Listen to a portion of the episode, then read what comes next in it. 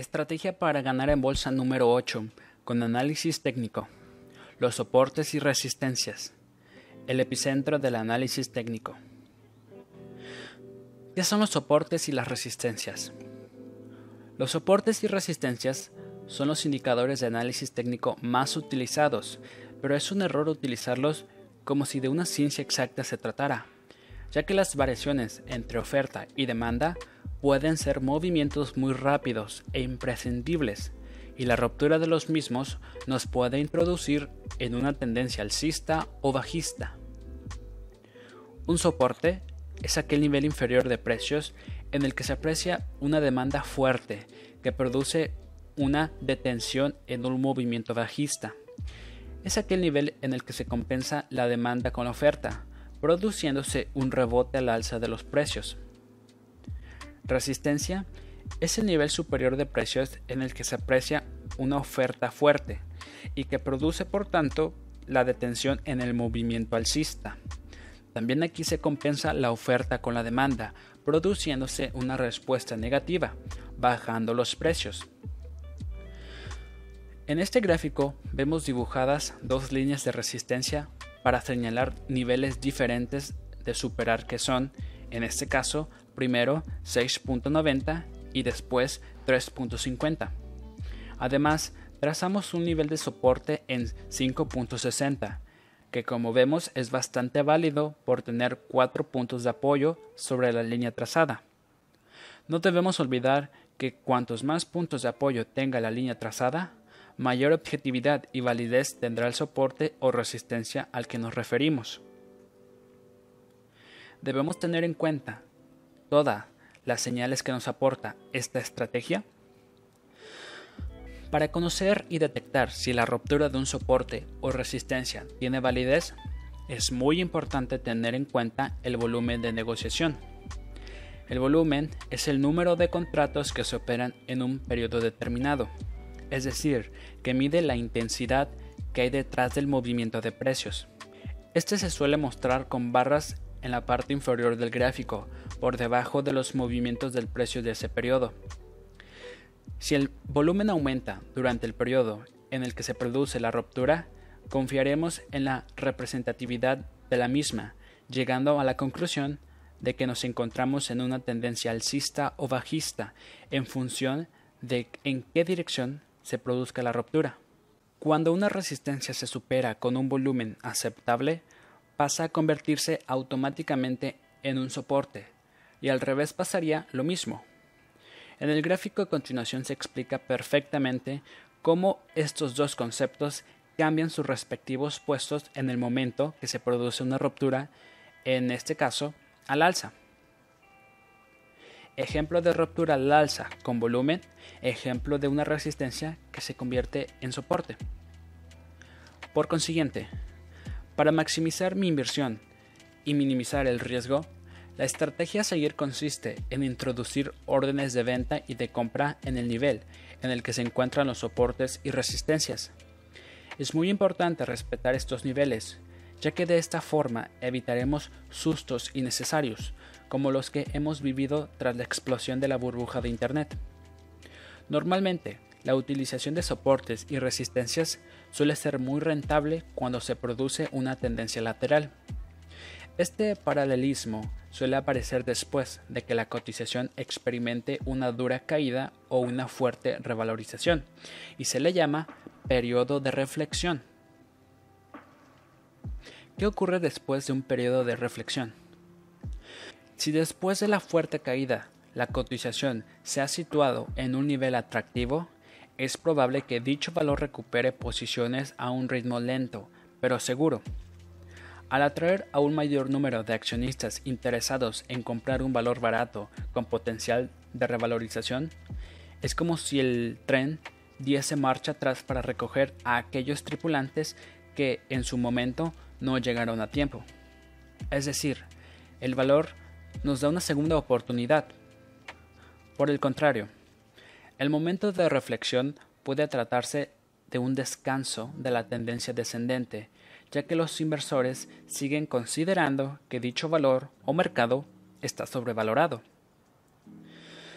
Si el descanso en la tendencia bajista es acusado, el periodo de reflexión pasaría a convertirse en una etapa de congestión, que normalmente será precedida de una fuerte ruptura al alza en el caso de que los inversores consideren que ya es el momento de tomar posiciones porque la caída ha sido excesiva.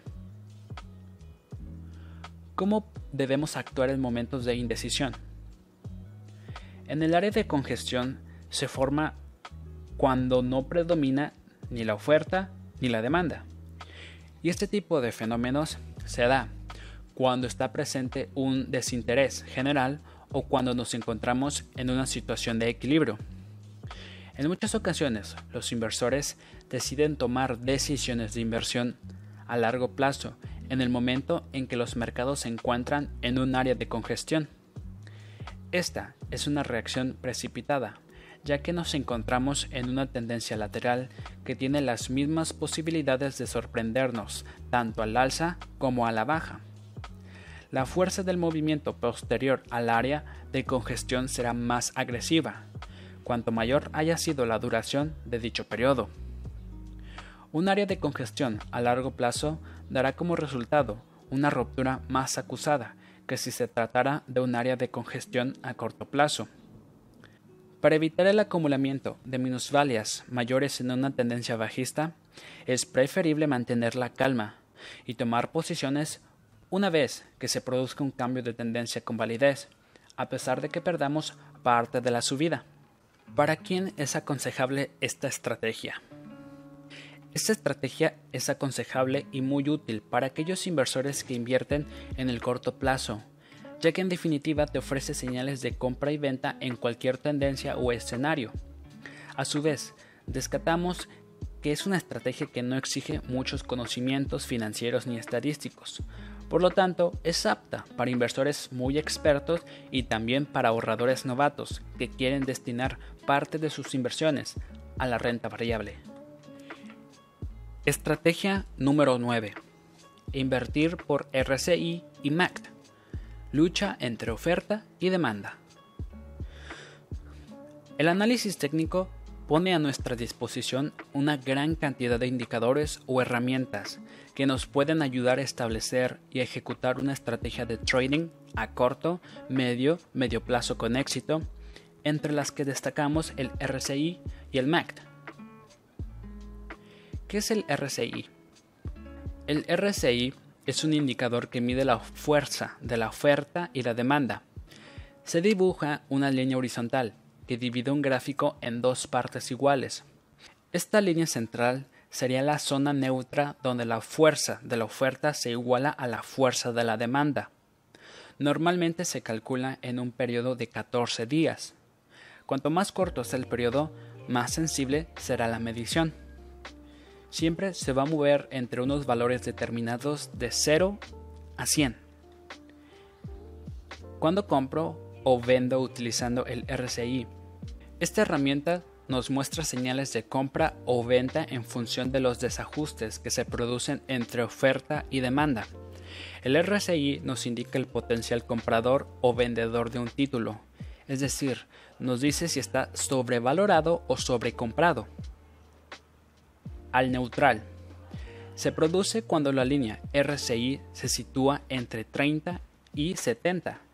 En definitiva, el mercado se considera que la cotización de dicha compañía se encuentra en precio, es decir, no está ni cara ni barata. Por lo tanto, en este escenario es preferible mantener la posición si ya somos inversores o permanecer al margen si no somos inversores a la espera de nuevas noticias fundamentales que vuelvan a producir un desajuste entre oferta y demanda, esclareciendo las señales de compra o venta. A la compra. Habrá señales de compra cuando el valor del RCI se sitúe entre 70 y 100, siempre y cuando el siguiente máximo supere al anterior, ya que si no es así, se produciría una señal bajista a la venta. Habrá señal de venta cuando el RSI caiga entre la banda de 30 y 0 puntos, pero cuando un mínimo sea menor que el anterior, podría darse una señal alcista. Hasta aquí, la estrategia del RSI es muy sencilla, pero puede complicar con el objetivo de conocer o detectar un cambio de tendencia. Cuando en la gráfica del RSI se dibuja, se dibuja un pico hacia arriba o hacia abajo, puede indicar el final de una tendencia bajista o alcista y consecuentemente que las cotizaciones han hecho un mínimo o un máximo. Estos cambios de sentido tienen el inconveniente de que muchas veces no tienen continuidad y vuelven a cambiar rápidamente de dirección. En estos casos de sentido tienen el inconveniente de que muchas veces no tienen continuidad y vuelven a cambiar rápidamente de dirección. En estos casos, para valorar su proyección futura, se aplican con éxito las técnicas de análisis de gráfico o chartismo, es decir, se dibujan soportes, canales, etc., y se analizan como si se tratara de un chart. De esta forma, si el RSI rompe un soporte o un canal, se dice que da una señal de venta. Por el contrario, si rompe una resistencia y empieza a subir, se entiende que ha dado una señal de compra. ¿Qué es el MACD? Es un indicador creado por Gerald Apple que se basa en dos medias exponenciales que se mueven alrededor de una línea de cero y generan señales de compra y de venta. La base de formación de este indicador son dos líneas que responden a los nombres del MACD y Signal. La evolución y situación de ambas líneas respecto a las líneas cero es lo que se utiliza como ayuda a las líneas gráficas del chart. MACD es la resta de dos medias exponenciales normalmente, una de periodo 12 y la otra de periodo 26. Signal es la media exponencial de la línea MACD de periodo 9. Cuando compro y vendo utilizando el MACD. Esta herramienta nos muestra señales de compra o venta, pero estas se producen a toro pasado. Es decir, a diferencia del RSI, las señales que nos proporciona el MACD no son anticipatorias, y esto tiene un componente positivo o negativo. Componente positivo. Al no incitarnos a tomar posiciones de forma anticipadora, los errores que cometemos debido a la aparición de señales falsas son menores. Componente negativo. El hecho de ir retrasando respecto a la evolución de la cotización disminuye nuestra capacidad para adentrarnos o deshacer posiciones justo en el inicio de un cambio de tendencia, reduciendo la plusvalía y aumentando la minusvalía. ¿Cuándo compro? Se produce una señal de compra cuando la línea Signal corta a la línea MAC de arriba abajo. Cuando vendo. Se produce una señal de venta cuando la línea Signal cruce de abajo a arriba a la línea MACD. Durante su existencia, la herramienta MACD ha sido complementada con otros estudios, entre los que destacamos los de Thomas Spry quien construyó dos indicadores de utilización conjunta que proporcionan ventajas de mayor facilidad de interpretación de las señales y cuyo comportamiento es superior. El MAC High es un histograma o gráfico de barras que traza una media exponencial de una diferencia de medias exponenciales de parámetros variables. El MAC Mo es un momento o diferencia de dos datos en días del valor del indicador MAD High. ¿Cómo se calcula? Para su cálculo es necesario introducir cuatro parámetros, tres para el MAD High, cada uno referido a la periodicidad en días de cada una de las tres medias móviles exponenciales con los que se construye y un valor indicando el número de días con los que se quiere calcular el momento para el MACMO.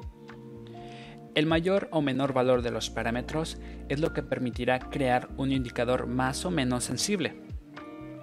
Los parámetros por defecto que suelen utilizar son 10, 20 y 10 para las tres medias exponenciales del MAD High y 5 o 3 como periodo de cálculo del MACMO.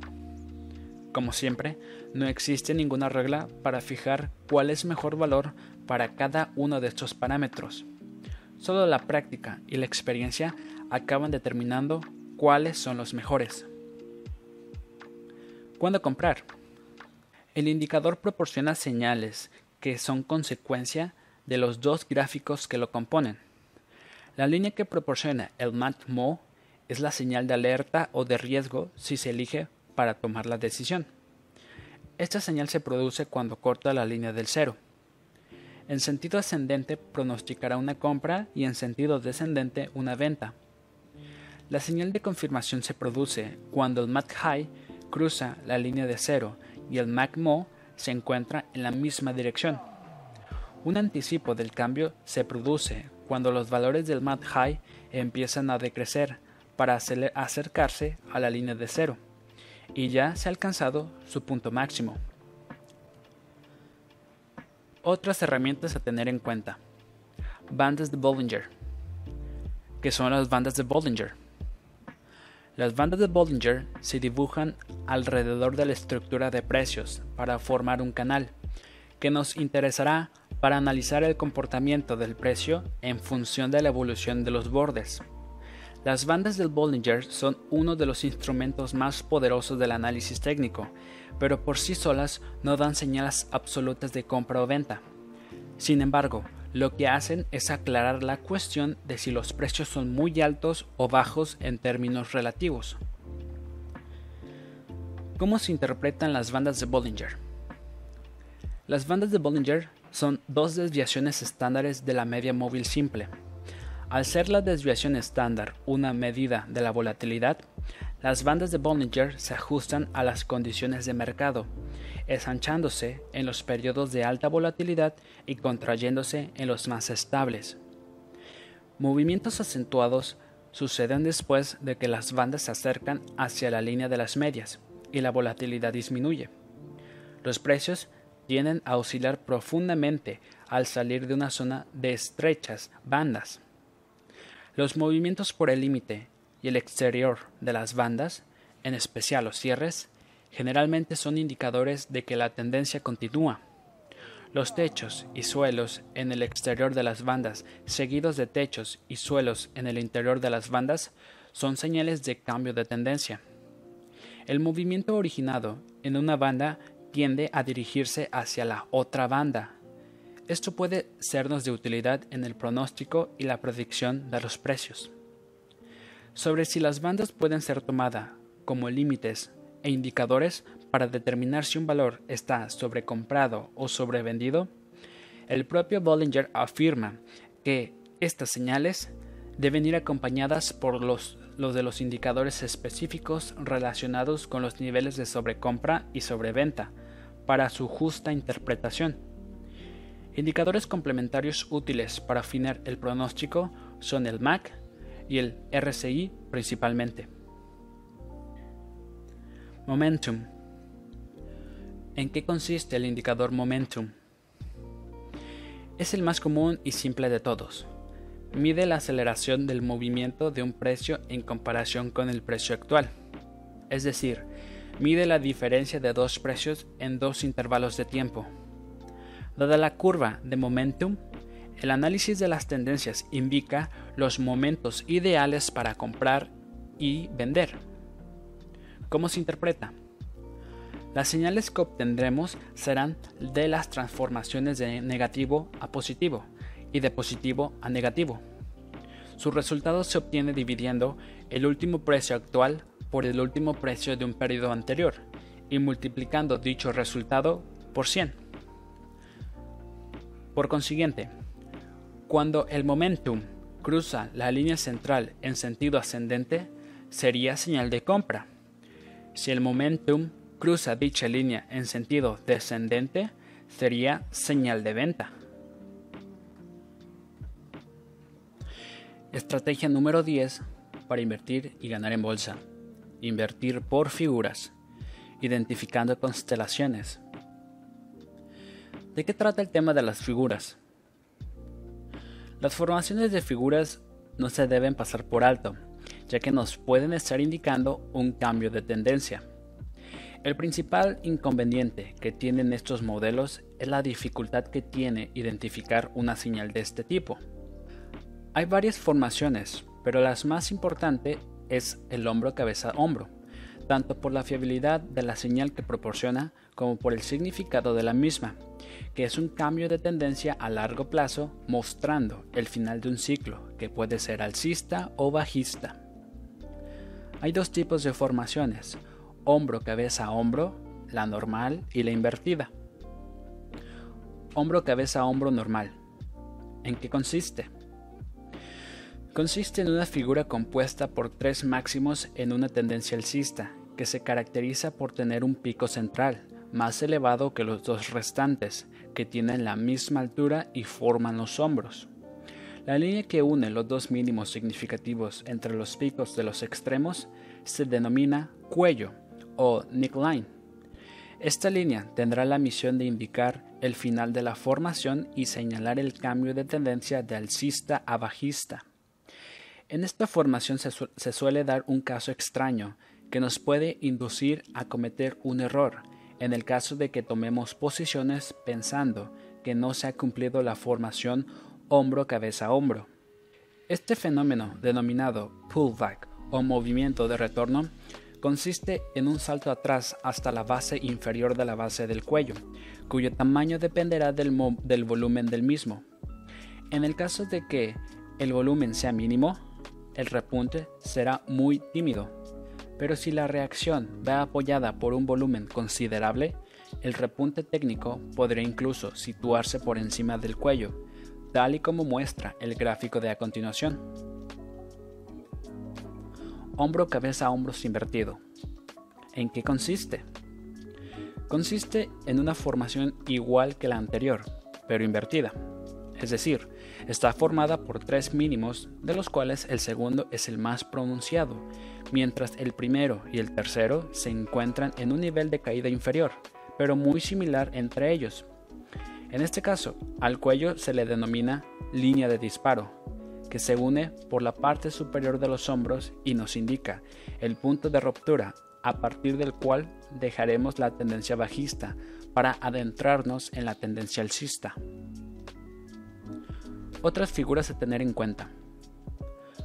Por otro lado, también existen otras formaciones que suponen un cambio de tendencia, como es el caso de las figuras de doble y triples techo-suelos. Estas son más difíciles de identificar que las anteriores, y su fiabilidad es algo menor en cuanto a cumplimiento de objetivos. El doble suelo. ¿Cómo interpretamos un doble suelo? Esta figura está formada por dos mínimos significativos, al mismo o aproximado nivel, en forma de W, separados entre sí por un número de barras indeterminado. Al igual que en la figura del apartado anterior, existe una línea de resistencia, neckline, que nos proporcionará el momento de determinación de la formación e inicio de la proyección alcista a considerar. ¿Qué nos quiere decir? Señala un cambio de tendencia de bajista a alcista. Esta línea es una recta horizontal que se traza partiendo del precio máximo de la parte central. El doble techo. ¿Cómo interpretamos un doble techo? Esta figura está formada por dos máximos al mismo o aproximado nivel, en forma de M. Al igual que en la figura del apartado anterior, existe una línea de soporte, neckline, que se traza desde el precio mínimo de la parte central y que nos proporcionará el momento de terminación de la formación e inicio de la proyección bajista a considerar. ¿Qué nos indica? Señala un cambio de tendencia de alcista a bajista que debemos tener en cuenta. En ambos casos, durante la elaboración de la segunda parte de la formación, el volumen debe disminuir y en el momento de la superación del neckline se produce un fuerte aumento del volumen que confirma la ruptura del soporte o de la resistencia. También puede producirse un pullback, o lo que es lo mismo, un retorno a la formación, cortando por segunda vez la línea de disparo. En este caso, esperaremos una nueva ruptura de forma rápida. Descartamos que en estas formaciones no es tan típico realizar el putback como en un hombro cabeza a hombro. La proyección que debe alcanzarse tras la ruptura de la línea de disparo o neckline será el desarrollo de la amplitud de la formación en sentido contrario. En caso de un doble suelo, debemos desarrollar al alza la distancia entre los dos mínimos y la neckline desde el punto de corte. En caso de un doble techo, la forma de conocer cuál y cómo va a ser la reacción consiste en desarrollar a la baja la distancia entre los dos máximos y la neckline desde el punto de corte. Cuanto mayor sea el tiempo de formación de esta figura, en la misma proporción se desarrollará la proyección posterior, tanto a la baja como a la alza. Triple suelo, triple techo. ¿En qué consiste? Es una situación casi idéntica al doble suelo, pero esta vez se trata de un triple suelo techo. En el caso del triple suelo, supone que en vez de haber dos mínimos significativos, habrá tres, dando mayor solidez tanto a la formación como a la proyección. Igualmente sucede con el triple techo, en que habrá tres máximos significativos en vez de los dos del doble techo, dando también mayor solidez tanto a la formación como a la proyección. En este caso, a la baja. El comportamiento en ambos casos, suelo y techo, es el mismo en cuanto a disminución de volumen y momento de ruptura y proyección. En definitiva, el triple suelo techo en realidad será un hombro cabeza hombro en el que los dos hombros llegan a la misma altura de la cabeza, por dos posibles motivos. Muy fuerte soporte o resistencia que impide la formación de una cabeza clara. Alta volatilidad invertir por ondas de Elliot, invertir con los intocables de Ness. ¿Quién era Elliot? Elliot nació el 28 de julio de 1871 en Kansas. Durante 25 años mantuvo cargos ejecutivos en compañías de ferrocarril en México y Centroamérica. Después de reflotar una gran cantidad de compañías con problemas financieros, Elliot empezó a hacerse con una buena reputación, llegando a ser seleccionado en 1924 por el Departamento de Estado de Estados Unidos para desempeñar el cargo de jefe financiero para Nicaragua. Más tarde se trasladó a Guatemala, donde contrajo una enfermedad que le obligó a retirarse de forma voluntaria a los 58 años. Durante los años restantes de su vida, Elliot empezó a estudiar las fluctuaciones que experimentaba el Dow Jones, agrupando sus ideas en su trabajo definitivo, La ley de la naturaleza, El secreto del universo, en el que se incluyen todos los razonamientos que tuvo al concebir la famosa teoría de las ondas. En 1948, Elliot falleció habiendo puesto su firma en la historia. Elliot creía que la teoría del mercado de valores era parte de una ley natural mucho más grande que gobierna todas las actividades del hombre. Dicha ley podría describirse así. Las actividades del universo son repetitivas, aunque no idénticas, en cada situación, sino con características particulares. De hecho, vemos cómo la teoría de Elliot se puede aplicar a otros campos de la vida cotidiana, ya que en definitiva consiste en una representación gráfica de pautas psicológicas en las que intervienen decisiones humanas. Por ejemplo, si una persona quiere perder peso, tenderá a hacer esfuerzos cuyo resultado, si la dieta tiene éxito, provocará en el gráfico de peso ondas descendentes. Esta persona, una vez que ha conseguido ver resultados positivos, aunque no completos, se relajará y su peso aumentará ligeramente, dibujando unas ondas 2 y 4 contra tendencia. Los médicos lo llaman efecto rebote. En la figura siguiente podemos ver un ejemplo de pérdida de peso de forma gradual. Elliot concluye que la negociación de valores es una actividad humana y, por ende, dentro de la naturaleza, debe necesariamente seguir las mismas pautas de comportamiento que la superestructura universal. Si esto se cumple, Teniendo en cuenta la psicología de las masas y las particularidades de cada situación, se estaría en condiciones de predecir eficazmente el comportamiento futuro de los precios. A lo largo de los años, esta teoría ha sido estudiada y complementada por otras personalidades, como es el caso de Robert Precher, quien introdujo nuevos elementos como el análisis temporal e indicó de forma inequívoca el final de pautas de impulso y correctivas, entre otras aportaciones. ¿Cuáles son las reglas fundamentales de la teoría de Elliot? En el momento que Elliot diseñó su teoría, estableció una serie de parámetros necesarios para su cumplimiento. La segunda onda nunca retrocede más allá del comienzo de la primera. La tercera onda nunca es la más corta y suele ser la más larga de todas. El suelo de la cuarta onda no debe tocar nunca el techo de la onda impulsiva número 1. En definitiva, las ondas de Elliot se componen de cinco movimientos a los que sigue una corrección en tres ondas, A, B y C. Las ondas 1, 3 y 5 son denominadas de impulso y las ondas 2 y 4 se llaman ondas correctivas. ¿Qué implica la teoría de Elliot? El principio de Elliot implica que siempre el descenso del precio durante un mercado bajista será recuperado y que el último pico alcanzado durante el mercado alcista será sobrepasado. Esto hace suponer que el mercado asciende de forma ilimitada y siempre con la misma estructura, aunque durante ese ascenso se produzcan correcciones.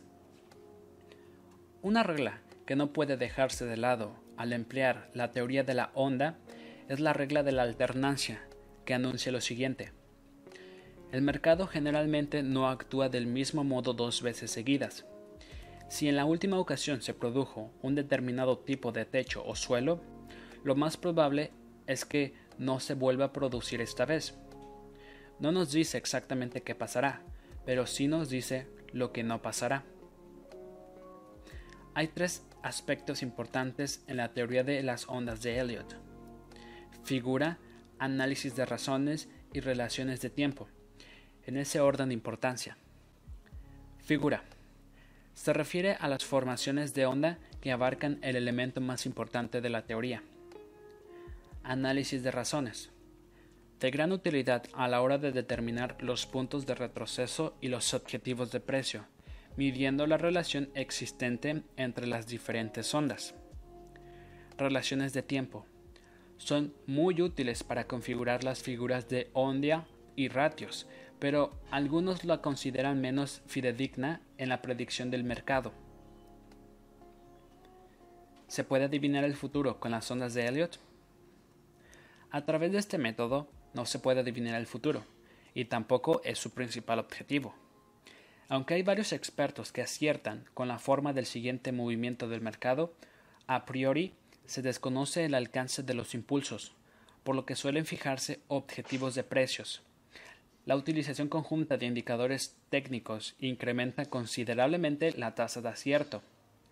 El análisis de Elliot anticipará puntos de giro del mercado con bastante exactitud y en algunas ocasiones también el movimiento en el que se producirán estos giros. No obstante, siempre será una cuestión de probabilidades y no habrá ninguna garantía sobre el resultado. ¿Cuál es la relación que tienen las ondas de Elliot con el análisis técnico?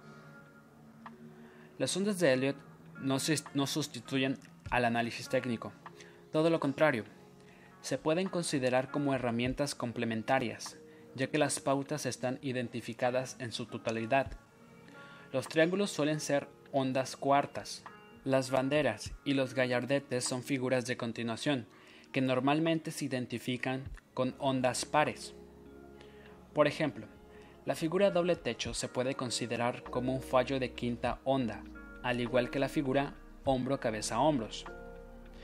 En definitiva, la aplicación conjunta de ondas de Elliot y los indicadores técnicos proporcionará un poder de decisión y criterio muy superior al que facilitan dichas herramientas cuando son utilizadas de forma independiente. ¿Están probados los resultados de las ondas de Elliot? Las ondas de Elliot nacen por la observación de un fenómeno. Por lo tanto, es un método empírico y por definición no es posible demostrar un método empírico. A esto hay que añadir la subjetividad que supone un recuento de ondas. A pesar de ello, destacamos que Robert Precher fue el vencedor del campeonato de trading en Estados Unidos, basando sus decisiones de inversión en la teoría de las ondas de Elliot. Robert se hizo con el primer puesto tras haber alcanzado una revalorización del 444%. Conclusión. El método de las ondas de Elliot se basa en la observación de las fluctuaciones de los precios o cotizaciones originadas por la psicología del colectivo inversor, por lo que se puede aplicar a otros campos en los que intervienen las decisiones humanas. Las ondas de Elliot no es un método sustitutivo del análisis técnico, ni este último del fundamental. Por lo tanto, habría que utilizar todas las herramientas que tenemos a mano con el objetivo de alcanzar la mayor rentabilidad posible. Otras estrategias de inversión. Capítulo 12. Invertir en ETF. ¿Para qué demonios le pago un gestor? En otros capítulos de este libro hemos visto cómo el índice de valores más desarrollado del mundo, el Standard Poor's de Estados Unidos, es a su vez uno de los que mayor rentabilidad anual proporciona en periodos largos de tiempo, con un riesgo o volatilidad bastante más baja que los de otros índices que a la larga no nos proporcionan más ganancias. Si sabemos esto, ¿para qué vamos a embarcarnos en estrategias exóticas que consumen recursos, tiempo y dinero? Si tenemos la oportunidad de invertir en productos que se limitan a replicar un índice. Este sensato argumento es el principal pilar en el que se apoya la inversión pasiva a través de Exchange Traded Funds, también llamados Traders. ¿Qué es un Exchange Traded Funds? Los ETF son productos financieros formados por una cesta de acciones que replican un índice. El índice puede ser americano, europeo o incluso emergente, aunque se negocia siempre en el mercado americano. En esencia, son como fondos de inversión con una gestión totalmente pasiva, puesto que replican de forma idéntica los componentes de un índice con sus ponderaciones. Cuando una empresa abandona el índice por la razón que sea, abandona también de forma inmediata el ETF y es sustituida por la compañía que entra en el índice. Su principal ventaja es que se autogestionan, por lo que no tienen comisiones de gestión, al contrario que los fondos de inversión, que por mucho que tengan una gestión pasiva, siempre cobran una comisión. Los ETF cotizan en bolsa y se pueden comprar y vender con la misma facilidad y rapidez que cualquier acción o valor individual. Por ejemplo, podemos realizar operaciones intradia sobre un índice, algo que resulta complejo con los fondos de inversión por los dilatados periodos de reembolso tras vender un fondo. El coste de comprar y vender ETF será el mismo coste que el de comprar y vender acciones, es decir, la comisión de intermediación que nos cubre nuestro broker. ¿Qué tratamiento fiscal tiene un ETF? La fiscalidad de los ETF es, la misma que la de las acciones. Aquí radica su principal desventaja con relación a un fondo de inversión. No puede traspasarse la inversión de un ETF a otro sin atributar por la plusvalía. En España, si mantenemos el ETF un año y un día, las plusvalias tributarán al 15%, igual que con cualquier acción. Algunos ETF reparten dividendos, que tributarían exactamente igual que los dividendos de cualquier otro valor norteamericano. ¿Cuáles son los ETF más negociados? Para que un ETF replique verdaderamente la evolución del índice, es absolutamente necesario que tenga mucho volumen. Por eso, a pesar de que existen ETFs sobre numerosos índices, tanto nacionales como sectoriales, si elegimos esta estrategia de inversión, nos centraríamos en los más populares, cuyo volumen de negociación supera con creces el de los principales blue chips del mercado americano. ETF sobre NASCAR 100. Este es el ETF más popular. Replica el Nasdaq 100. Hasta hace poco solo se podía negociar en el mercado Amex, pero ahora también se negocia en el propio mercado Nasdaq, con la ventaja de que generalmente este último mercado tiene costes de intermediación más bajos. En el gráfico se observa cómo su evolución es idéntica a la del índice. ETF sobre el Standard Poor's 500. Replica el índice Standard Poor's 500, que aglutina las 500 compañías cotizadas más importantes de Estados Unidos. Su volumen es tan importante o incluso superior al del Nasdaq. Su nombre es Shirks Standard Poor's 500 y al igual que todos los ETF está registrado en la SEC, organismo regulador de los mercados de valores de Estados Unidos. Cotiza en la Bolsa de Nueva York y en Amex. ETF sobre el índice Russell replica el índice Russell 3000, mucho más amplio que el Standard Poor's 500 y por tanto con mayor peso de empresas de baja capitalización bursátil. Este ETF cotiza en Amex, por lo que sus costes de intermediación son más altos.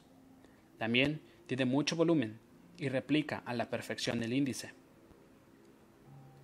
¿Qué ETF debería evitar? principalmente aquellos cuya evolución no replique claramente la del índice que están copiando.